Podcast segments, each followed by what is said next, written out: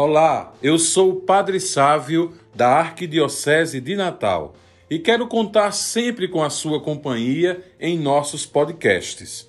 Hoje iniciamos um caminho de conexão e fé nos mais diversos espaços que comportam esta ferramenta. Nosso programa será dividido em três partes e serão publicados nas segundas, quartas e sextas-feiras. Espero que você aprecie e sirva para a minha e a sua reflexão acerca de um assunto tão amplo, importante e desafiador. Após ouvir os podcasts, compartilhe com seus amigos e familiares e, claro, envie para mim suas sugestões de temas para as nossas futuras reflexões. Eu conto e espero por você. Meus caros amigos, o tema do nosso podcast de hoje é espiritualidade.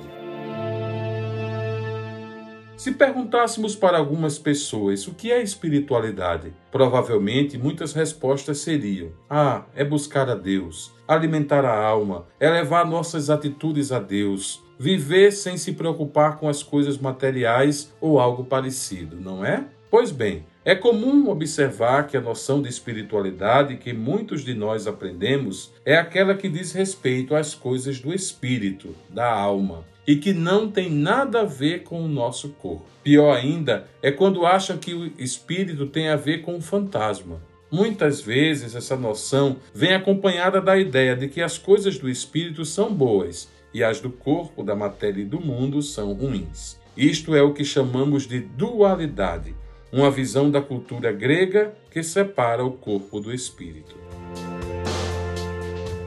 Para o povo da Bíblia, o povo semita, assim como nas culturas indígenas, não há essa distinção. O ser humano é corpo e espírito junto ao mesmo tempo. O espírito de uma pessoa é o profundo de cada ser, as suas motivações, seu ideal, sua utopia, sua paixão, a mística pela qual vive e com a qual contagia, alegra, encanta os demais. Podemos dizer que alguém que não tem espírito é alguém que não tem paixão pela vida, sem ideal. Podemos entender espiritualidade como sendo caráter ou a forma de ser espiritual, o jeito de viver o espírito. Portanto, espiritualidade não é simplesmente um modo de sentir a presença de Deus ou de falar com ele, mas de viver segundo sua inspiração, vontade, orientação. Diz a Sagrada Escritura no capítulo 7 de São Mateus, versículo 21.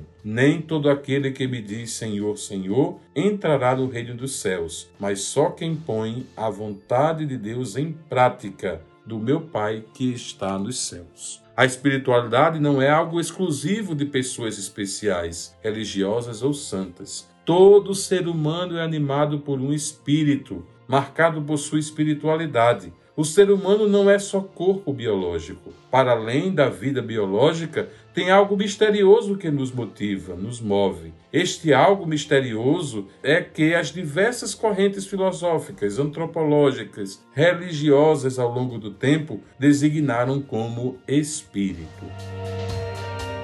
Existem diversos tipos de espíritos ou espiritualidades. Existe espírito bom e espírito mau. Tem gente que na gíria fala até de espírito de porco, pois basta ser humano para dar-se conta de que buscamos algo mais profundo. Toda pessoa está animada por uma espiritualidade. Independente da religião, todo ser humano tem espírito e vivencia uma espiritualidade. A nossa espiritualidade é a espiritualidade cristã.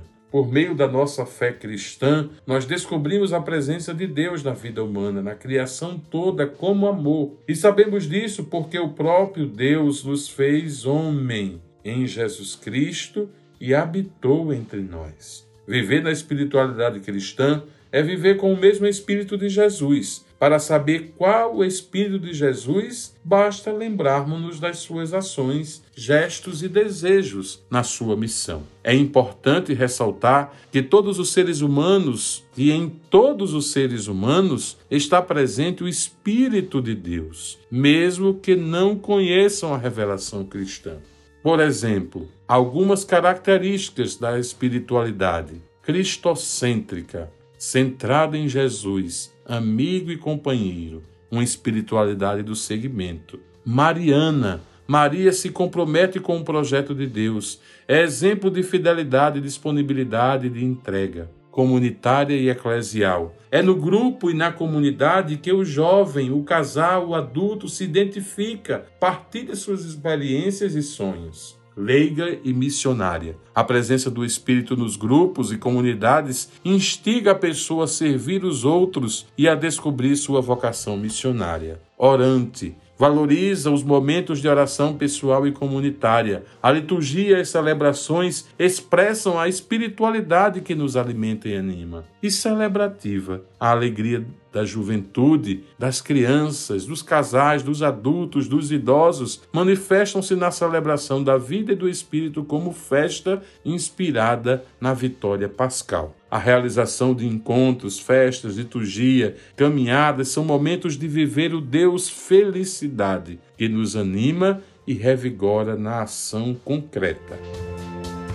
Para facilitar ou promover a vivência da nossa espiritualidade, a Igreja nos orienta e incentiva, primeiro, a buscar a reflexão da palavra de Deus, a oração pessoal, a oração comunitária, celebrações litúrgicas, principalmente a celebração eucarística, a vivência dos sacramentos, em especial a reconciliação e a confirmação, a participação na comunidade, a vida em grupos, ao amor e à devoção a Nossa Senhora. Os retiros, vigílias, romarias, peregrinações, a contemplação dos testemunhos de santidade, a religiosidade popular, as leituras, reflexões espirituais, formação catequética, a evangélica opção preferencial pelos mais pobres. Meus irmãos e minhas irmãs, aprendamos sobre a espiritualidade e ela certamente só tem a nos engrandecer e a nos amparar quando precisamos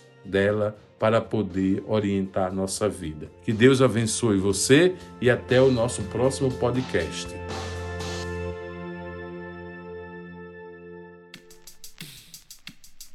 Esse podcast foi editado por Parva Satos, podcast e multimídia.